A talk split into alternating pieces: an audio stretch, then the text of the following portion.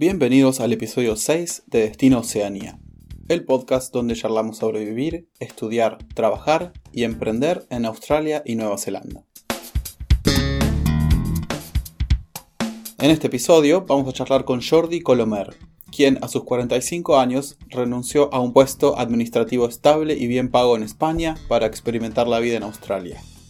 Allí pasó por varios trabajos y experiencias que lo marcaron de por vida y lo ayudaron a realizar cambios radicales, al punto de cambiar de profesión, editar un libro y lanzarse como cantante solista.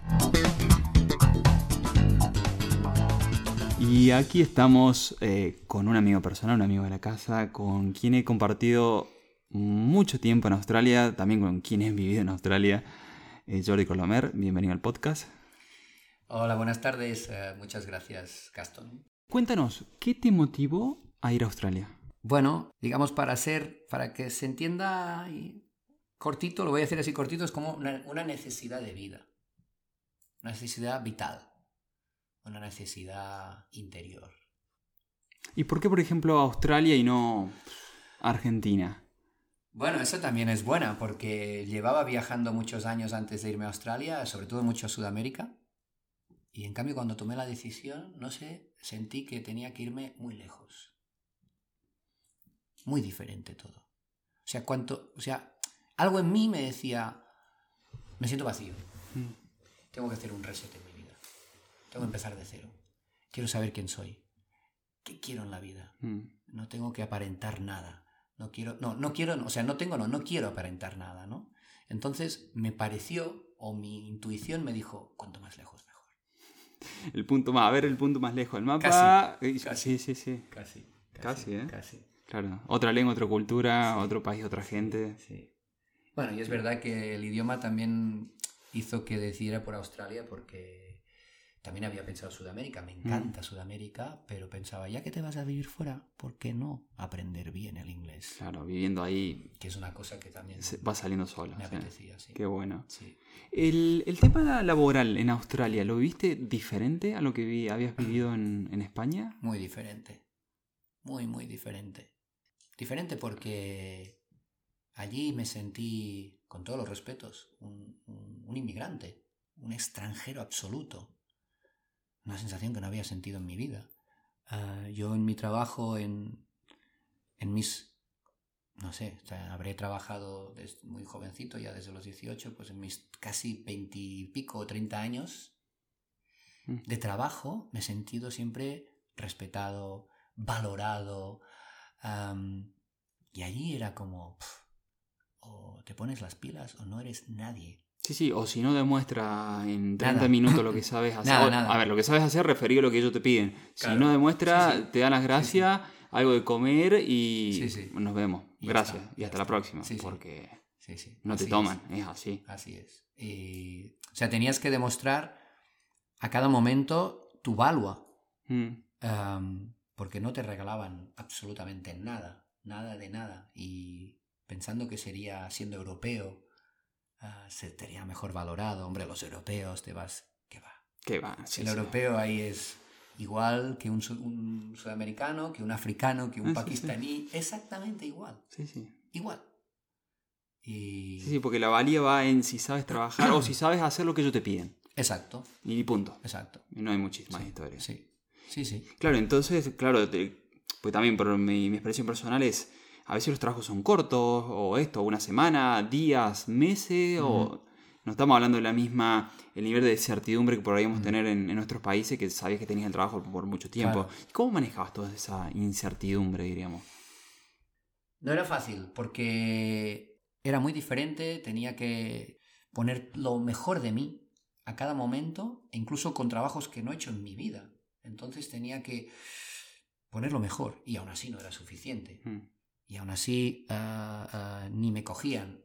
O lo que me pasó cuando encontré mi mejor trabajo en Brisbane como charcutero. Charcutero. ¿Sabes? Era como...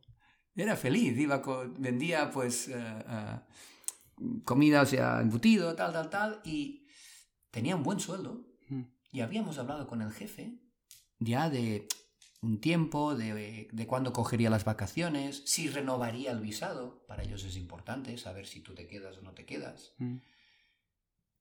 Y el hombre me llama un domingo y me dice, How are you, mate?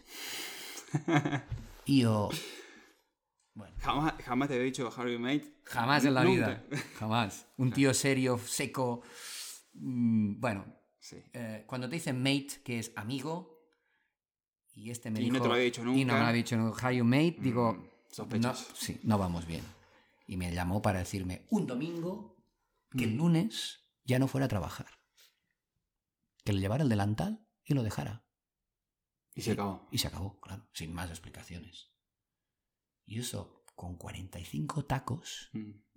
que te digan esto cuando jamás me ha echado nadie en ninguna empresa, fue un golpe de la hostia, Claro. anímico. Sí, sí, claro. Yo ya me veía en Brisbane con el trabajo, no sé qué, unos Sí, meses, sí, tal, tal, tal, mi proyecto, y te llama, y una llamada de dos minutos se esfumó todo.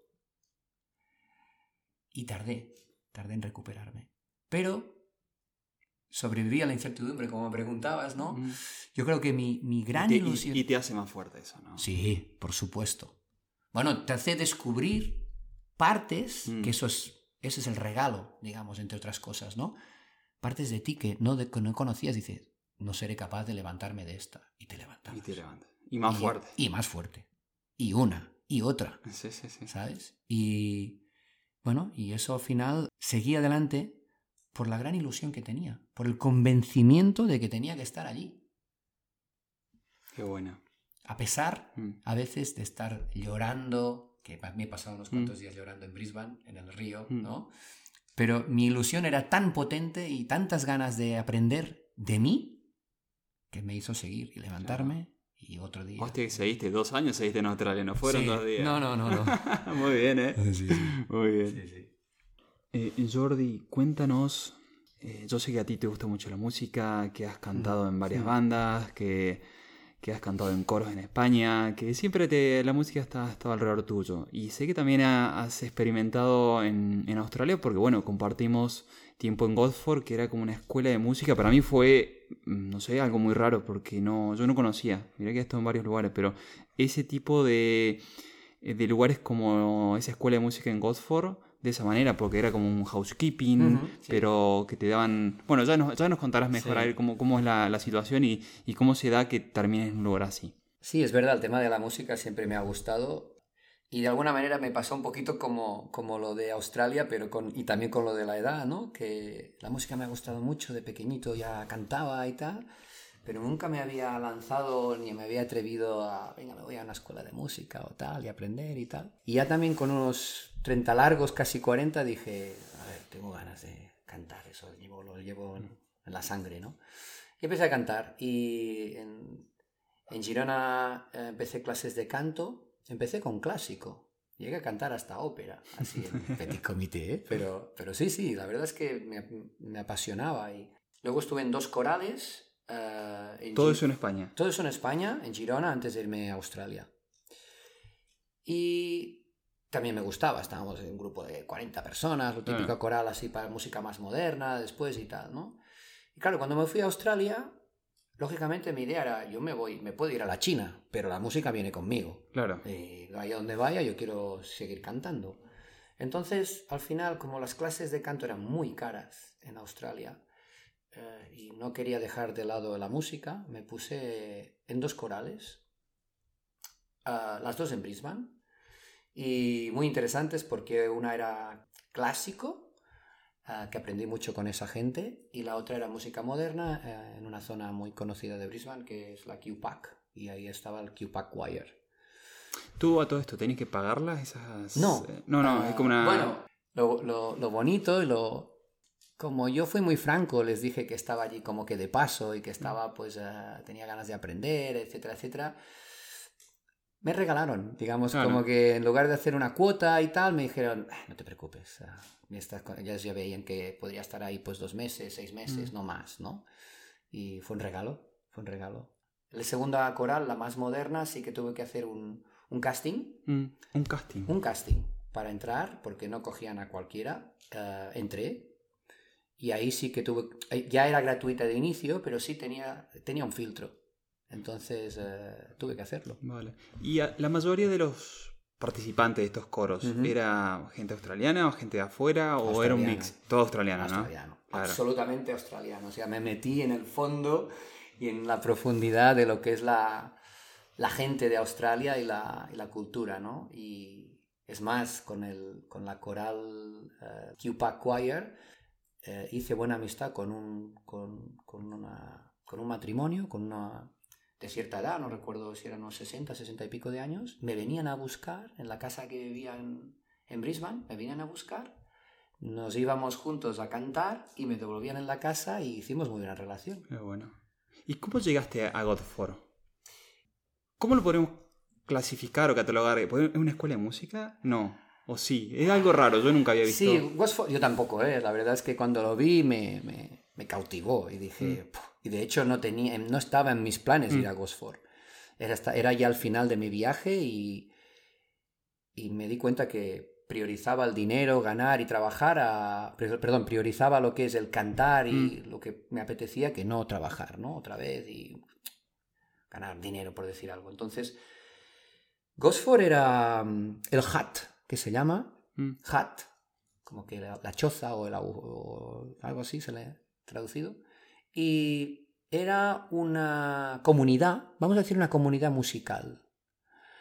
Tenían su propio grupo, básicamente eh, de, percusión, mm, djembes y tal, y tambores y taikos y cosas de estas. Y a la vez se, gestio- se autogestionaban, buscaban gente que trabajara para ellos en la casa, hicieran la comida, limpiaran, eh, reparaciones, etcétera, etcétera, y a cambio te daban pues una cama, te daban de comer y te daban las clases gratis. Entonces ahí aprendí que jamás en la vida lo hubiera hecho djembe, tambores, ukelele, eh, toqué todo eso. Claro, un montón de instrumentos. Sí, sí, que- sí, sí. Fue un intensivo, pero, pero fue fantástico, fantástico. Sí, sí, yo recuerdo que te fui a visitar y bueno, fue un fin de semana nada más, pero claro, terminé siendo de electricista y después me la pasé ahí de- en los eventos y no estuvo muy bien, la verdad Sí, que fue muy curioso, sí. estuvo Y- muy bien. Y, y puedo decir solo que puedo decir que mi primera actuación en público eh, cantando fue en Australia, Ah, fue en Australia. Ah, porque cantando solo. cantando solo, Ah, vale. porque teníamos, entre otras cosas, aparte de ukelele y estas cosas, teníamos la opción de canto. Mm. Era un karaoke, pero ahí había público, hubo un escenario y fue mi primera actuación de cantar. Yo creo que eso Mm. Y ahora que lo digo me doy cuenta, yo creo que eso es lo que hizo que cambiara mi idea de qué quería con la música cuando volví. Ah, vale, vale, ya nos contará eso un poquito más adelante, vale, perfecto. Sí. Qué bueno. Bueno, le vamos a dejar, eh, se los voy a dejar en las notas del programa el, el link a este lugar, a, ¿cómo es? The Hat. The Hat. The Hat. a la Eh, página web para si a alguien interesa realmente se lo recomendamos. Sí. Tuvimos los dos, eh, Jordi sobre todo tuvo bastante tiempo, yo estuve un fin de semana, pero la verdad como una experiencia muy positiva y gratificante. Sí, creo que el nombre correcto era The Rhythm Hat. The Rhythm Hat. Vale. Jordi, eh, a todos nos ha pasado cosas graciosas en, en Australia, Nueva Zelanda, Muchas. muchas, historias, cosas raras. Cu- cuéntanos una que, que digas que sí, "Nah, mira lo que me ha pasado, como que aquí, sería muy raro, no sé.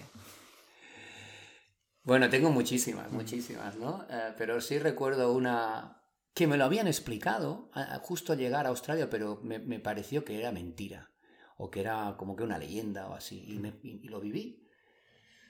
Australia, como hay tanta naturaleza y es como que está tan metida dentro de las ciudades todavía, los animales viven y actúan como si estuvieran en el bosque y en la, y en la selva todavía, aunque estén rodeados de asfalto, de edificios y de casas y de tal, ¿no? Y cosa que aquí no pasaría, pero allí respetan sus hábitats y su comportamiento. Hay un pájaro en Australia que se llama magpie, blanco y negro, que es parecido a un cuervo, más o menos, y dicen que es de los más inteligentes, porque se acuerdan de ti, que eso es la bomba cuando lo decían. Entonces, cuando es época de apareamiento o de, de nidos, digamos, cuando tienen los, básicamente cuando tienen los pequeñitos, claro, lógicamente están en modo protección. y se sienten atacados. Claro, ellos viven, pues como aquí tenemos las palomas, los pájaros, las gaviotas, pues ellos ahí, su pájaro común es el magpie. Y claro, en esa época están, son más agresivos, porque básicamente lo que hacen es proteger a sus pequeños. Entonces, me habían dicho que si ibas en bicicleta o corriendo haciendo footing, te podían atacar. Hostia. Y pensaba, bueno. Y me pasó. En Brisbane. Iba con la bicicleta. En medio de la ciudad, ¿no? En la ciudad. Claro, nada, nada andar por el campo, ¿no? No, no, no, no, ciudad. Era un paseo, era un- como una especie de paseo alrededor del, del río Brisbane, Mm. muy transitado. Y ahí hay pues parques y, y, y, ah, árboles, etcétera, ¿no? Y claro, ah, ellos ya marcan que, ojo que hay pájaros, pero sencillamente o no lo vi o no me lo creí del todo. La cuestión es que, que un día en bicicleta sentí, mientras iba pedaleando, sentí como algo, me alguien, algo me golpeaba el casco o la espalda, ¿no? Y fue como, uy. Entonces seguí y otra vez sentí ese golpe. No era un golpe duro, pero una cosa como que... Entonces me paro y veo al pájaro en la rama esperándome que volviera a pasar por debajo para volver a atacarme. O sea, me iba siguiendo, ¿no? Es que, que es lo que dicen, ¿no? Que se acuerdan de ti y que si vas al día siguiente saben que es el que pasaste ayer. Entonces, claro, cuando vi el pájaro me vino de golpe, dije, madre mía, es verdad lo que me han explicado.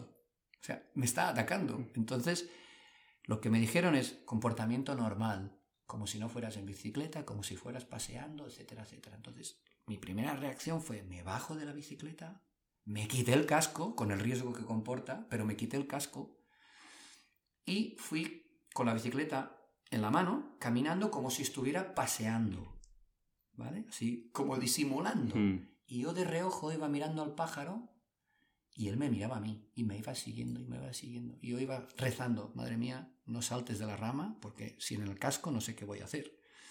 Y así fui avanzando y me fui. Y fue una experiencia, bueno, un poquito divertida ahora que lo explico, pero en el momento me asusté porque tienen un pico muy duro y sé que hay gente que si les golpean fuerte en la cabeza han tenido que estar ingresados en el hospital. Hostia. Sí, sí. Van, van a la cabeza y a los ojos. Sea, imagínate, ¿no? Claro, cuando vi que realmente era el pájaro este, eh, me asusté de verdad. Pero dije, bueno, ahí, ch, quieto parado, camina como si no pasara nada y, bueno, por suerte, por suerte no pasó nada.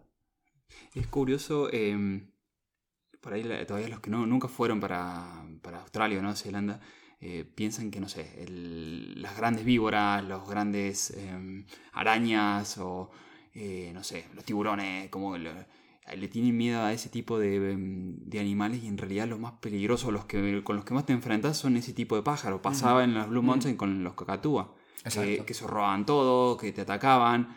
Y decía, hostia, pero al final es un pájaro el, el más peligroso de todo. Sí, sí, ha sido Sí, muy o las curioso. medusas. O las medusas. ¿Te acuerdas, no? Porque Sí, en la sí. zona la gente decía, los australianos le tienen mucho más miedo a las medusas Mm. que no a los tiburones. Que dices, ¿cómo? Medusas te matan directamente.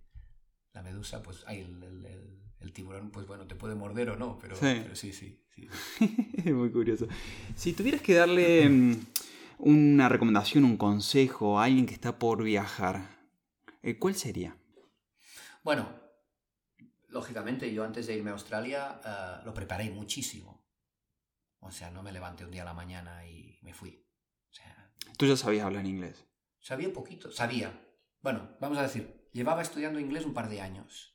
Pero cuando, cuando llegué allí y vi Australia, o sea, escuché el australiano, dije, esto no es inglés.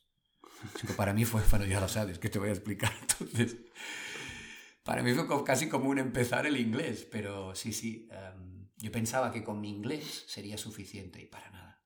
Incluso en esto, también partí de cero. Incluso en esto. Ujú. Que claro, el idioma es súper importante.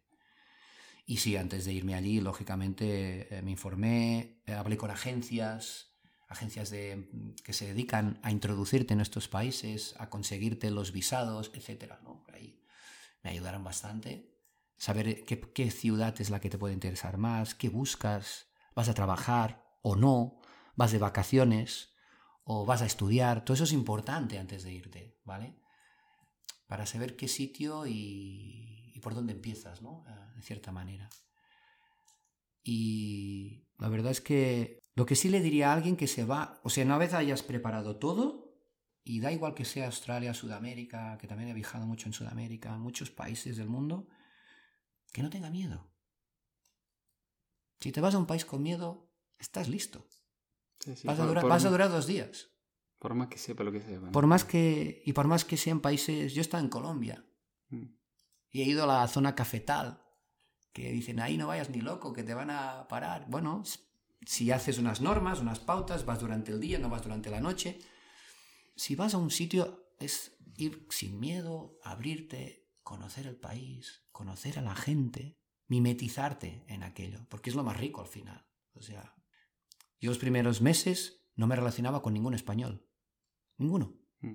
Me decían que era un bicho raro ya, pero eh, yo quería aprender el inglés. Entonces busqué solo amistades que hablaran inglés.